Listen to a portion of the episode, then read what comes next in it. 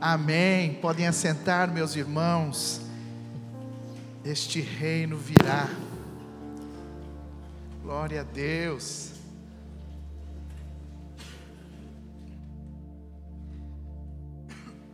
Este reino virá. Esta é a afirmação, esta é uma verdade de Deus para a minha vida e para a sua vida. Amém. Este reino virá e não tardará. Ele virá. E você e eu vamos celebrar, vamos nos alegrar quando esse dia chegar. Quando esse dia chegar, será maravilhoso. Você crê nisso? Amém. Eu quero informar os irmãos, hoje especialmente, então vocês podem observar a ausência do pastor Jefferson, a ausência da pastora Claudinha. Eles estão juntamente com muitos líderes aqui da nossa igreja, muitos irmãos, participando de uma conferência, participaram de uma conferência em São Paulo, da Rede Spire lá na igreja de São José, e o evento já encerrou, né? E agora a turma começa a virar o bico do barco e voltar. Então nós vamos começar a receber os irmãos de volta para casa ao decorrer do dia.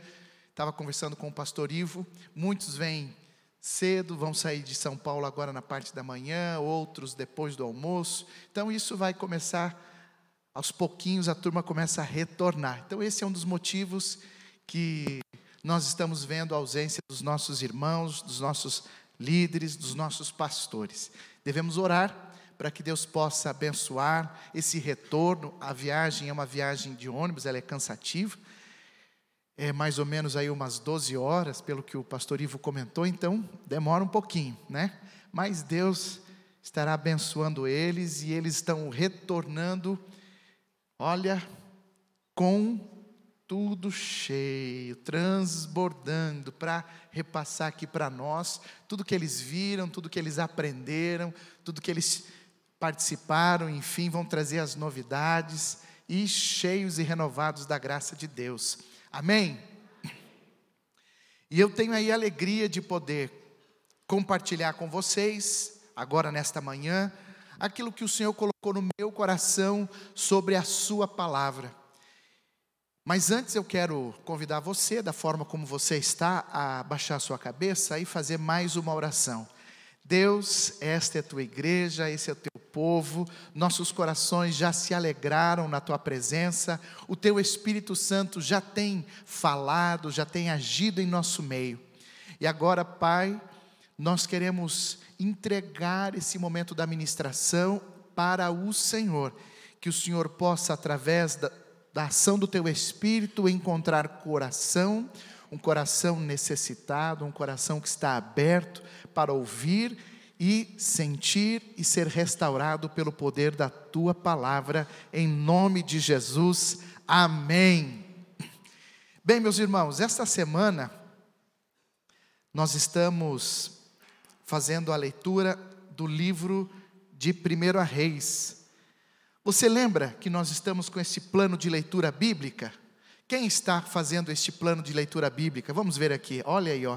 Quantos irmãos estão acompanhando? Então, se você está fazendo esta leitura, nós estamos encerrando o livro de 1 a Reis, e inclusive encerramos dia 10, ontem, e agora vamos começar o livro de Segundo a Reis, hoje. E desse e deste plano de leitura, Deus tem nos levado a muitas reflexões, muitas. É maravilhoso ler a palavra. É maravilhoso você poder imergir. Eu procuro, na medida do possível, adotar uma, uma disciplina de ler pela manhã, antes de tudo começar, enfim, bem cedo, eu já tenho um tempinho, às vezes, na grande maioria das vezes dá certo, mas quando não dá, depois eu procuro colocar em dia e procuro não deixar atrasado.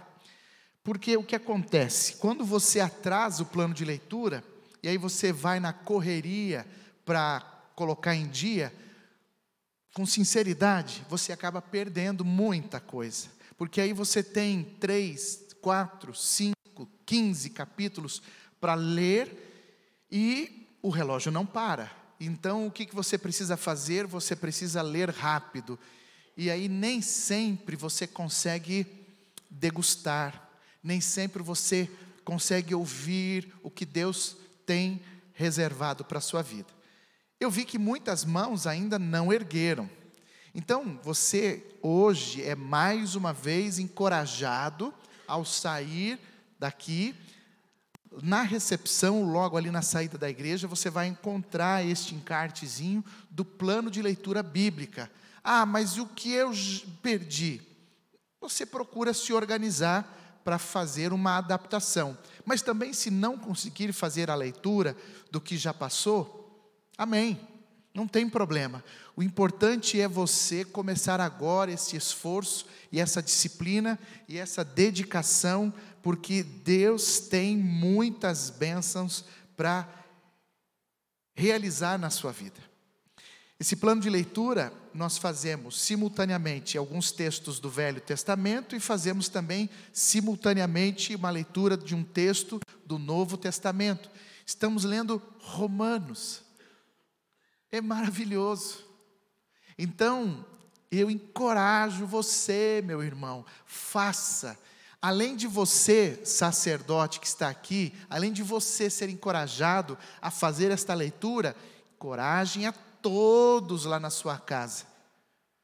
Sua esposa, seus filhos, todos que estão ali em volta, encoraje, tenha um momento de atenção para a palavra de Deus. Amém? Amém. E falando sobre esta leitura anual, eu caí no livro de reis. E, enfim, até aí, né, tudo bem, mas o que eu quero chamar a, a sua atenção, né, é falar sobre um pouquinho de, de uma situação que observei no livro de Reis e que ela também se repete de uma forma muito semelhante no livro de Juízes. No livro de Juízes, nós vemos lá o povo de Deus que andava segundo a vontade de Deus, porém, com o passar dos anos, o povo se rebelava, o povo se esquecia de Deus e começava a se voltar para deuses pagãos e começava a se rebelar contra Deus. E Deus pesava a mão sobre o povo dele, lá no livro de Juízes, e aquele povo ficava totalmente perdido eles eram colocados em, situações terríveis, e havia sempre um rei que pesava a mão sobre o povo de Deus, até que Deus mandava um juiz, e o povo se arrependia, o povo se voltava a Deus, e havia sempre um ciclo que se repetia. O povo cometia pecado, Deus pesava a mão, o povo se arrependia, Deus mandava um juiz, o povo andava com Deus durante a vida do juiz, o juiz morria e mais uma vez o povo se afastava dele. Era sempre assim. Até que chegou um momento em que o povo começa a pedir um rei. E aí nós vamos entrar para o livro de primeiro a Reis, depois passa por Samuel, onde é feita a instituição dos, do primeiro rei e vocês sabem, Saul, o primeiro rei, então quando a monarquia foi instituída por Deus, Saul foi o primeiro rei, depois dele nós sabemos da história linda, maravilhosa do rei Davi, até aí está fácil. Mas o que eu quero falar para você é que existe uma leve semelhança que nós encontramos no livro de Reis com o livro de Juízes, porque no livro de Reis há uma ruptura no reinado do povo de Israel.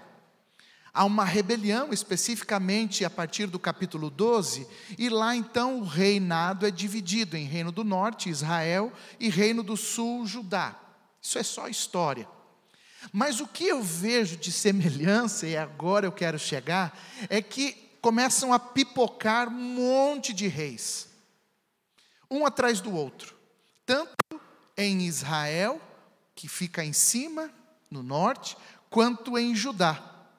Ao longo da história, se passaram 19 reis em Israel, se passaram 19 reis, alguns historiadores falam 20, 19 reis em Judá, até que o povo definitivamente foi levado ao cativeiro. Israel foi levado cativo para a Síria e Judá foi levado cativo para a Babilônia. E aí vocês sabem da história de Daniel e assim por diante. Mas a semelhança é que haviam reis instituídos por Deus que faziam coisas que Deus reprovava. Haviam reis, tanto no reinado do norte quanto no sul, instituídos por Deus, que faziam coisas que Deus se agradava. E era uma sequência que se repetia. E a grande maioria lamentável, esmagadora destes reis, faziam coisas que Deus reprovava, se desagradava. E por desagradar, e por Deus reprovar, estes reis eram castigados, estes reis eram julgados, e Deus muitas vezes condenava ele, a família dele, foi o caso de tantos reis. E é por isso que eu vejo uma semelhança entre os juízes e, e os reis, os dois livros, porque havia uma repetição. E o povo não aprendia. E também os reis de Israel não aprendiam a lição. Hoje, quando você, vou dar um exemplo, está cozinhando, e você coloca a tua mão numa panela que é quente, você queima a sua mão. Pronto. É uma única vez para você ficar esperto.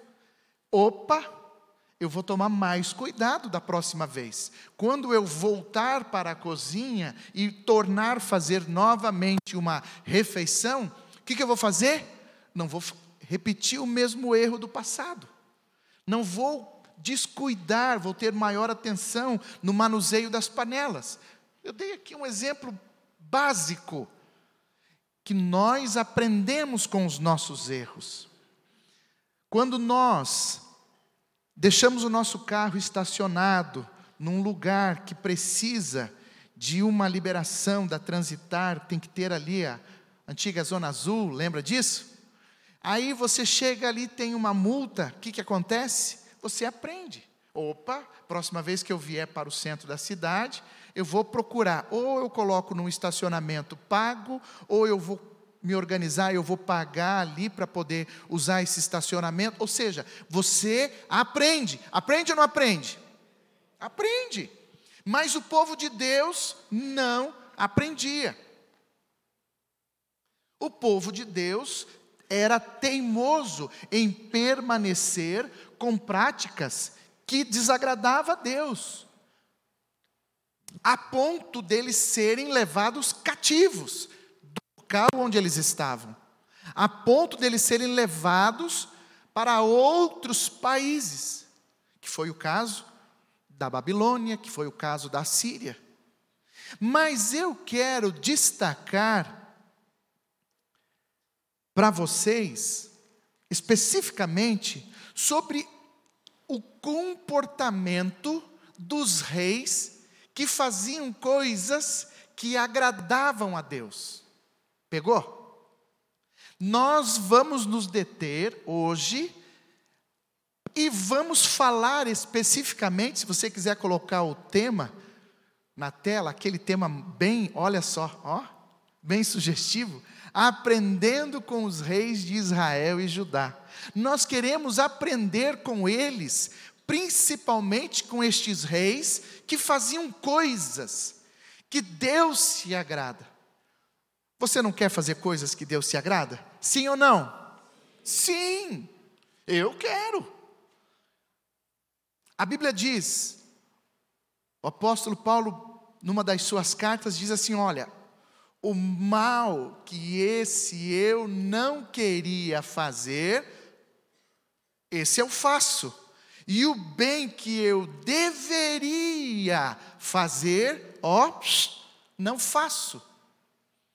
Apesar dele mesmo registrar que não era mais ele que vivia, mas Cristo que vivia nele, mesmo assim ele constantemente cometia erros.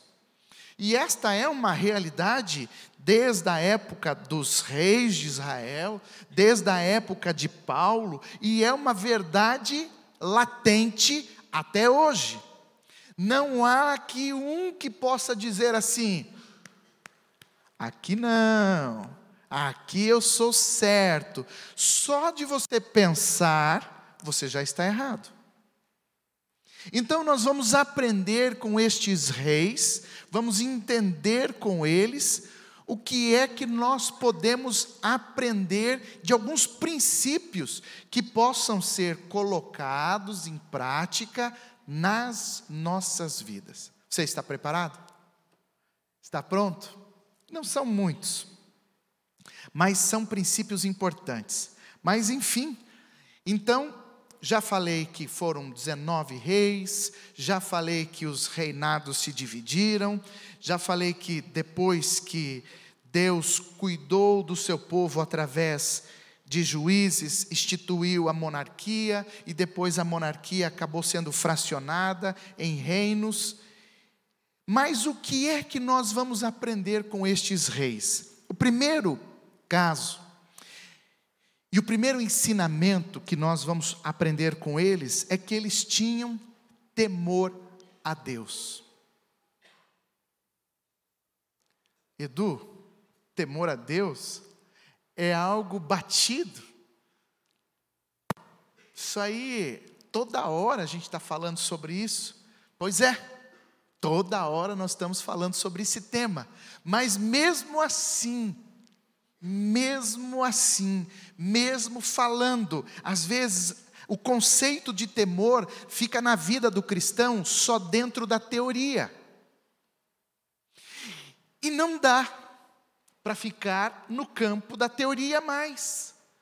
Porque quando nós deixamos o temor a Deus dentro de uma situação apenas em, em textos, quando nós deixamos apenas, quando nós entramos aqui dentro da casa do Senhor, nós deixamos a desejar. E fatalmente faremos aquilo que Deus não se agrada. Temor a Deus é imprescindível. Temor a Deus vem em primeiro lugar. Pega aí. Temor a Deus é fundamental na vida do cristão. Não é à toa que o próprio Salomão, quando começa, ele recebe de Deus, isso está registrado também no livro de Reis, quando Salomão recebe de Deus a sabedoria, e é algo maravilhoso, Existe um momento em que Salomão começa a orar a Deus e ele pede sabedoria, ele pede para reinar com sabedoria com o seu povo. E está aqui, ó, no capítulo 3 de 1 a Reis, exatamente no verso 9, Salomão diz assim: Dá, pois, ao teu servo, escute, um coração cheio de discernimento para governar o teu povo e capaz de distinguir entre o bem e o mal. Pois quem pode governar este teu grande povo? Aqui foi especificamente o momento em que Deus pede para Deus, Salomão pede para Deus a condição de receber dele sabedoria. 1 Reis, capítulo 3, verso 9. E esse mesmo Salomão registrou, escreveu vários livros, dentre os quais falou e, e escreveu Provérbios. E Provérbios, no seu primeiro capítulo, começa bombando, falando do temor a Deus. Aí que eu quero ligar os pontos. Veja a profundidade da importância de se ter o temor a Deus, a ponto de estar em destaque, de ser o primeiro tema que Salomão traz para todos através do livro de Provérbios. E nós vamos ver em Provérbios, lá no capítulo 1, capítulo 1, pegou? Primeiro no verso 7, ele diz assim: O temor do Senhor é o princípio do conhecimento, mas os insensatos desprezam a sabedoria e a disciplina. Então, os reis tinham temor a Deus e nós precisamos deste mesmo temor. Provérbios também no capítulo 9, no verso 10, o temor do Senhor é o princípio da sabedoria, e o conhecimento do santo é entendimento. E aí eu começo a primeiro dar um conceito do que é temor a Deus. O que é temer a Deus? Eu sei que você sabe, mas como diz Azul, não custa repetir.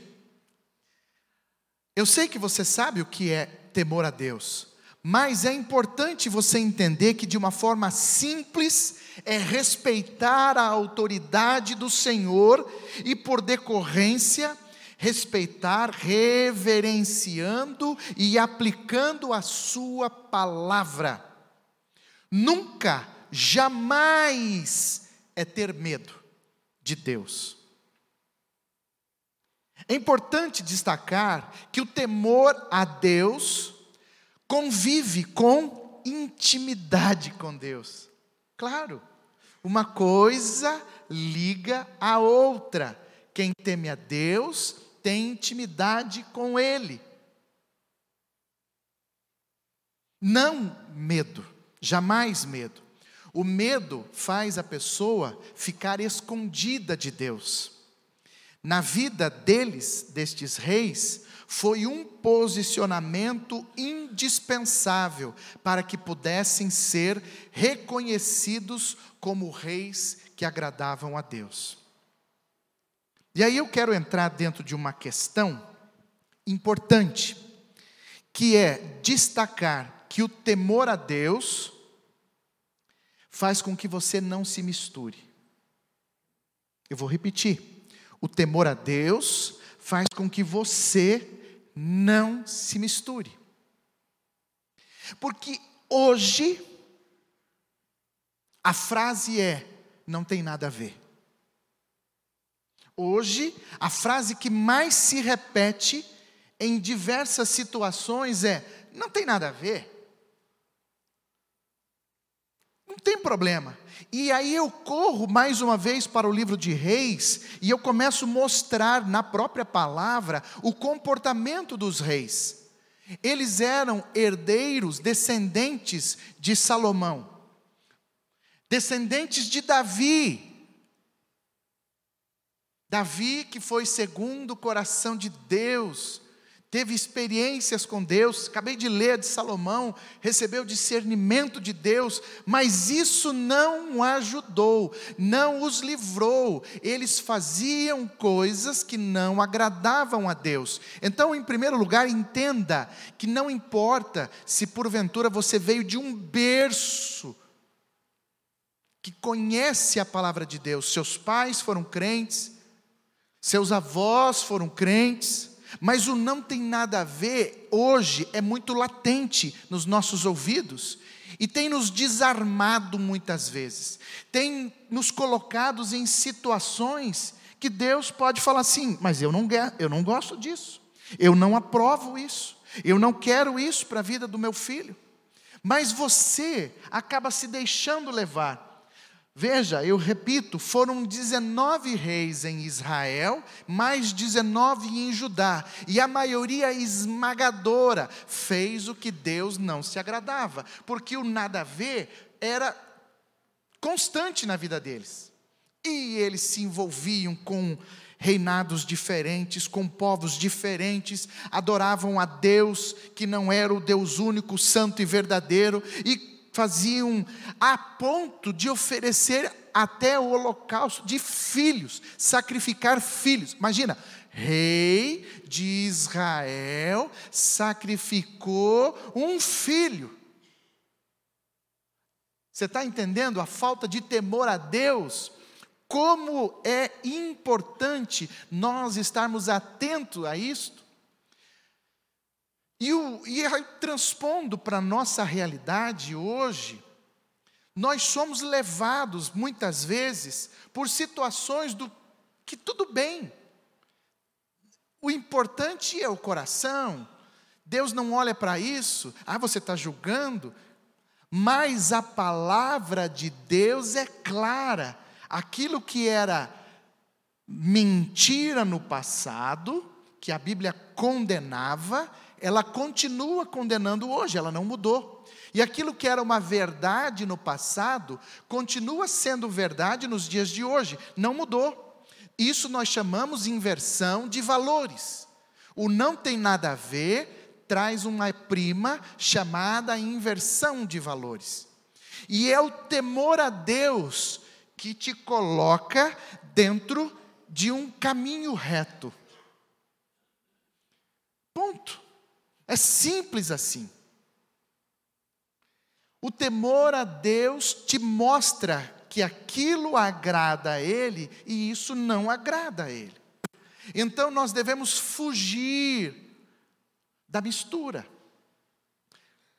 Nós devemos fugir, porque a pessoa que conhece a Cristo como seu Senhor e Salvador, ela precisa, como diz, ter uma conversão. Eu sempre costumo dizer isso. Ela precisa mudar. Não dá para ter Jesus na vida e continuar com as mesmas práticas. Você vai ser um rei que não agrada a Deus se você continuar desta forma. E aí eu quero dizer para você, para você guardar no seu coração, que o temor a Deus produz uma série de benefícios para a sua vida. Traz entendimento, traz paz. Mas eu creio então, só para finalizar esse primeiro ponto, que um dos principais motivos e principais benefícios que o temor a Deus causa nas nossas vidas é um sincronismo de propósito. Quero dizer que é tornar você livre de julgos desiguais. Por exemplo, como é que você enxerga o seu próximo em relação a quem não é cristão, que conhece a verdade como é que você enxerga o seu próximo em relação ao mundo, em relação às demais pessoas que não têm esse mesmo temor a Deus? Hoje, para a maioria esmagadora, a grande regra é: primeiro eu, segundo eu, em terceiro eu, e por fim eu. Mas não é isso que a palavra nos ensina. Então, a Bíblia está dizendo que quem teme a Deus tem um sincronismo de propósito.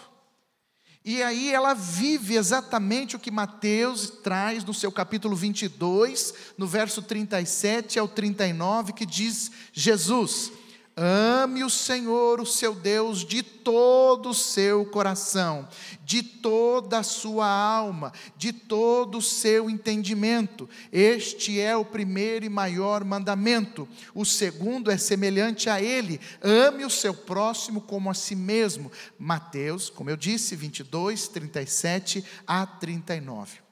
Este sincronismo tem nome, e eu já falei dele. O temor a Deus gera um sincronismo de propósito, e este sincronismo nós chamamos de sabedoria.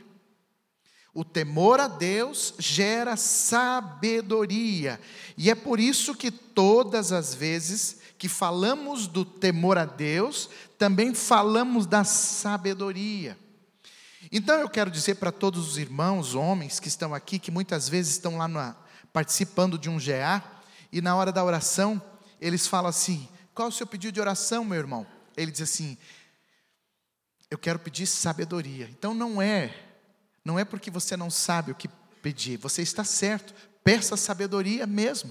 Deus vai te dar sabedoria para você realmente continuar andando em direção a Ele e junto ainda você vai continuar levando a sua casa. É a sabedoria que Deus te dá, é o temor que Deus coloca em seu coração, que faz com que você caminhe em direção ao céu e você se preocupe com todos que estão debaixo da tua responsabilidade. Temor a Deus. Como é que eu encontro então a sabedoria? Como é que eu encontro essa sabedoria? Eu aqui citei o exemplo. É, Salomão buscou a sabedoria conversando com Deus em oração, mas a própria palavra nos diz, segundo a Timóteo, capítulo 3, verso 16 e 17, diz: Escute bem, toda a escritura é inspirada por Deus. E aí? E ela é útil para o ensino, ah, para a repreensão, ah, para a correção, hum, e para a instrução na justiça, para que o homem de Deus, estão falando de você, seja apto e plenamente preparado para a boa obra. Você viu que estão falando de você aqui?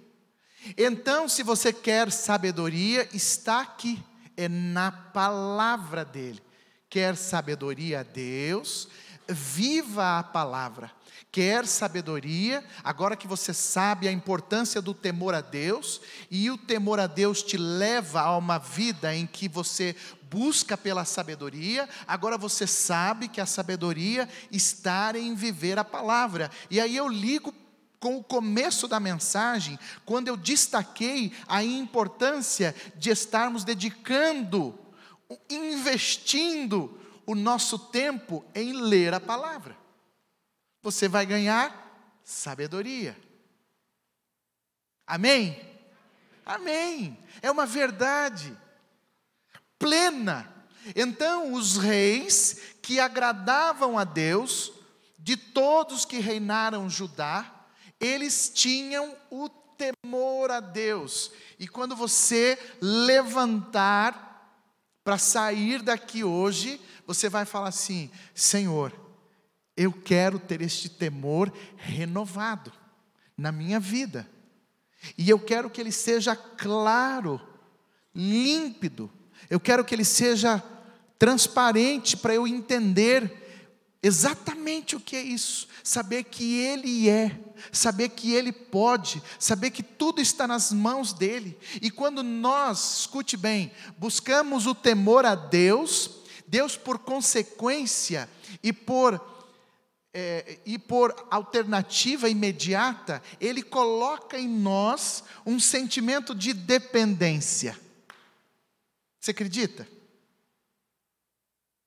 Deus quando você reconhece o temor a Deus, ele coloca em seu coração um sentimento de dependência. E se você for ler as histórias dos reis que agradavam a Deus, eles eram exclusivamente dependentes de Deus, a ponto de não saber o que fazer em situações onde eles eram afrontados, onde eles eram caçados, onde haviam outros reinados de povos que eram pagãos que se levantavam e afrontavam o povo de Deus, e eles ficavam à mercê. Aí eles chamavam o profeta e o profeta dava a eles a solução. Eles ouviam Deus. Então, esta necessidade, esta clareza da dependência dele, tem que estar latente também na sua mente. Não é com a força do seu braço. Não é com a força do seu recurso financeiro. Também não é com a força do seu conhecimento. também não é com a força do seu relacionamento. Isso tudo é importante? Claro que é. Como é bom conhecer pessoas que fazem um bom network, que sabem falar com pessoas, que se relacionam, vão longe. Mas eu estou falando de depender de Deus. Esta vem em primeiro lugar. Quando eu reconheço a minha dependência de Deus, sem Ele eu não sou nada. Se eu estou aqui é pela misericórdia dEle. Se hoje eu levantei e vim aqui na igreja, é porque Deus é bom e me permitiu. Quando você tem isso de forma clara na sua vida, você vai agradar a Deus. Vamos avançar um pouco, que o tempo corre. Além do temor a Deus, estes reis, que nós vemos lá no primeiro a Reis e também no segundo livro de Reis, eles tinham algo importante e que nós vamos aprender hoje, que é o amor a Deus. O amor a Deus era algo é algo maravilhoso. O amor a Deus e também demonstravam esse amor aos outros. Quando nós falamos de amor, aí nós vamos falar para a essência de Deus. Deus é amor. E a palavra dele em 1 João, no capítulo 3, no verso de número 16, diz assim: A maneira pela qual conhecemos o que é o amor é esta. Eu vou repetir. A maneira pela qual conhecemos o que é o amor é esta: Cristo deu a sua vida por nós. E nós devemos dar a nossa vida pelos nossos irmãos. 1 João 3,16, eu trouxe a versão fácil de ler, para facilitar, né? Aqui é o conceito, é a base do que é o amor, é ver Deus dar o seu próprio filho para morrer por nós. Não merecíamos. Nada que nós fizéssemos poderia é, suprir, pagar, ou poderia então Deus falar assim: ó, oh, não, por causa disso eu vou, não, eu vou mandar o meu filho. Nada, é por amor, um amor que não tem como medir, que não tem como mensurar, que não tem como escalonar. C.S. Lewis, um escritor que todos conhecem, tem vários livros e um deles ele classifica, é, e um deles ele classifica o amor com a palavra do grego. E lá ele traz quatro é, nomes que pode ser usado para definição de amor. Alguns trazem sete, mas desses quatro, que é o amor à família, o amor aos amigos, o amor chamado eros, que é o amor conjugal, é o amor do sentimento, da paixão, da sensualidade. Mas desses amores todos, tem um que é o que estes reis viviam, que é o ágape. Estes reis de Israel demonstravam um amor único a Deus. Um amor que eles receberam primeiramente de Deus, que é o amor incondicional. E, lamentavelmente, mais uma vez, nesses dias em que vivemos, somos treinados, doutrinados a colocar condições para o amor. Eu vou repetir: nos dias de hoje, somos doutrinados e ensinados a colocar condições. Eu vou amar enquanto você estiver me atendendo. Tem muitos casamentos acontecendo por aí dentro desse escopo a partir de agora. Eu vou casar com você, Fulano, mas eu fico contigo enquanto você me fizer feliz. Porque se não me fizer feliz mais, ó, Uh, roda. Passa, vamos atrás de outro. Não. E não é assim que Deus quer. Fazendo uma breve saidinha aqui falando do casamento, não é isso. Deus não quer um casamento nesse formato, em que você ama com condição. Ah, eu só amo ela porque ela é isso, ela é aquilo, ela é boa nisso, ou eu amo ele porque ele me dá, ele faz, ele tem, com condições. Mas o casamento ele se espelha na mesma demonstração de amor que Deus tem por nós, que é sem condição. É sem condicionais. Não tem o se, não tem o quando, não tem o porquê, não tem nada disso. Ele simplesmente ama. E é assim que tem que ser lá na sua casa também.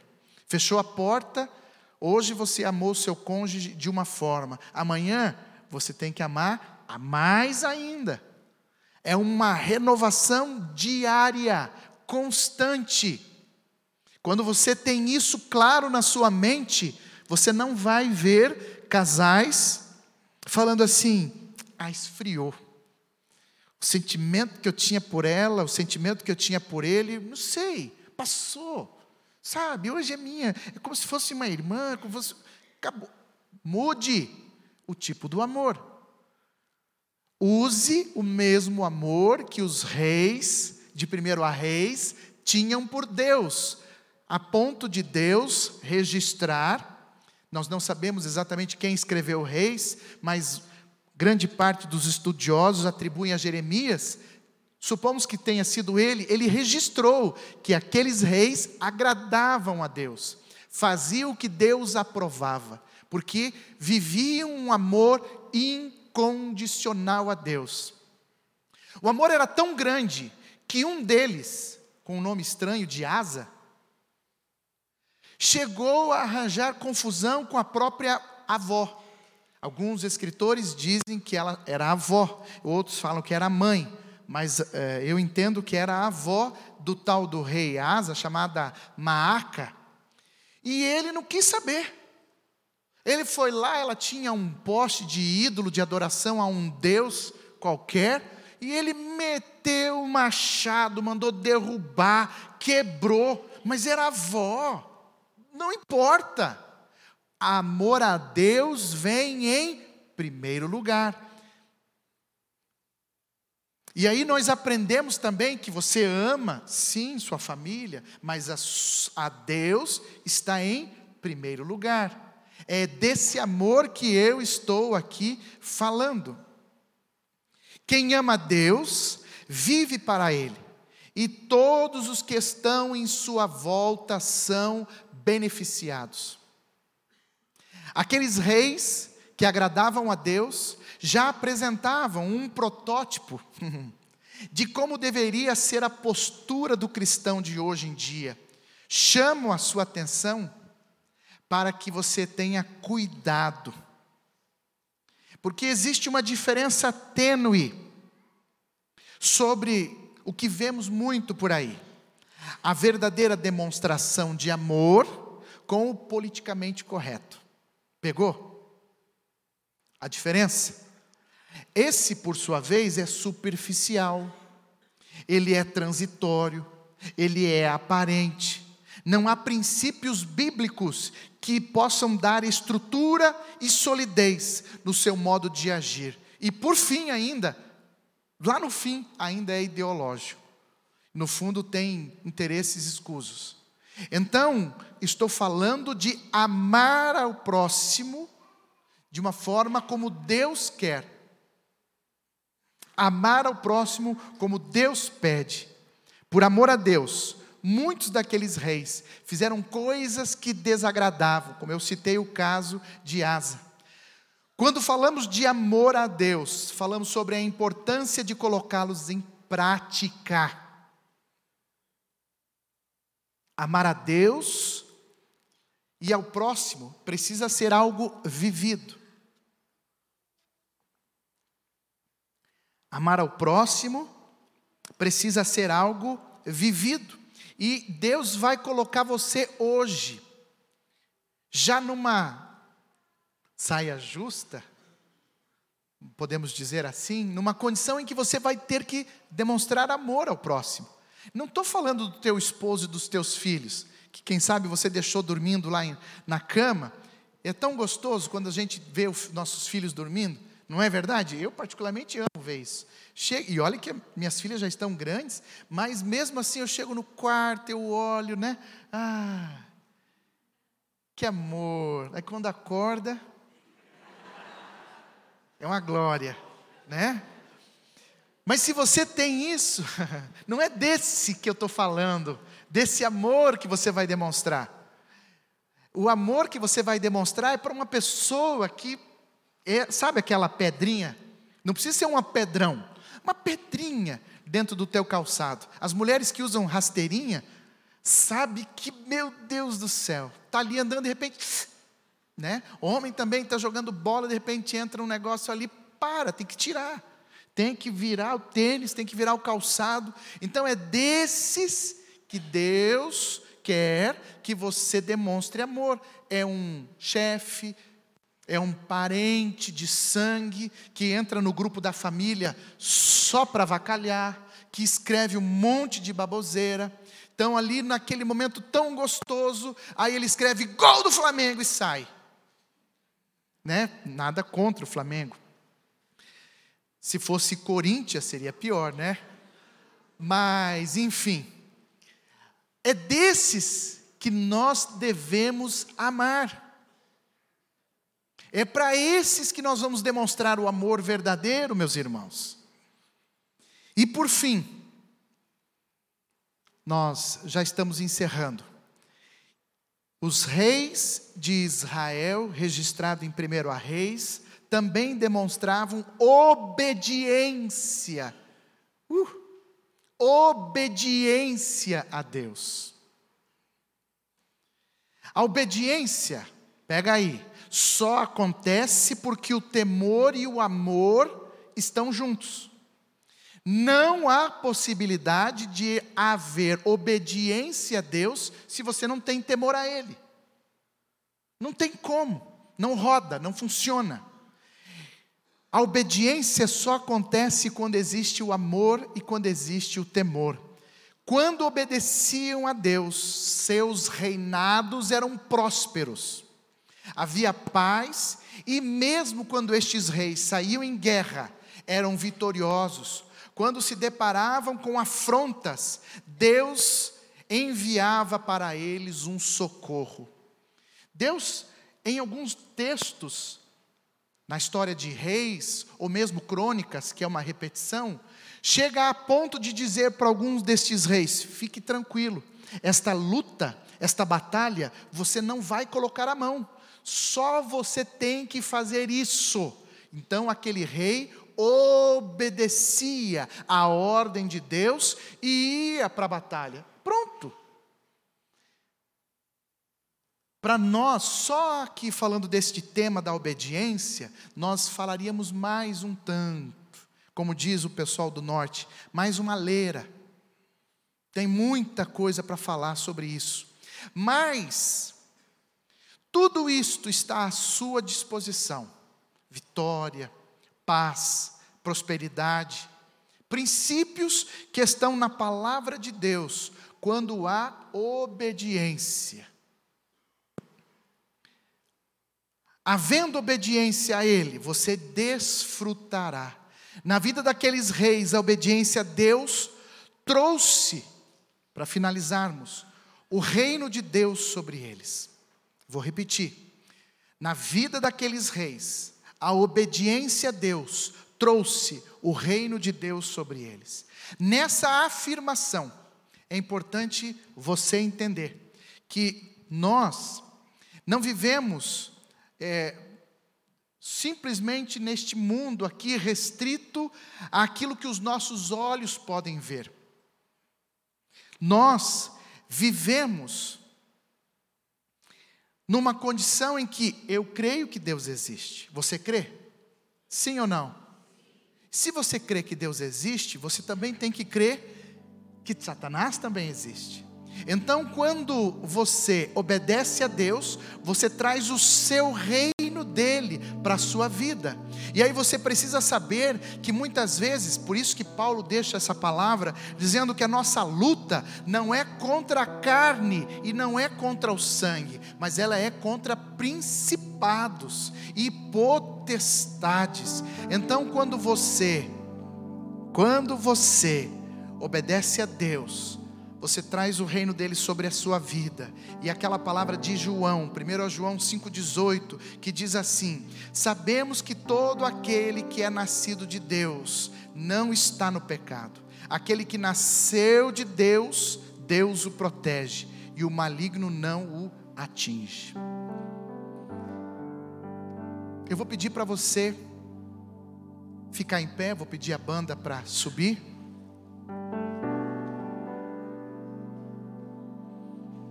E enquanto a banda vai louvar a Deus, você vai ter a, a oportunidade de fazer uma reflexão sobre esses três princípios importantes, conhecidos, mas que nesta manhã de domingo estão ecoando no seu coração sobre obedecer, sobre temor, temer também sobre amar. Você vai ter a oportunidade de refletir sobre isso. Daqui a pouco voltamos a falar.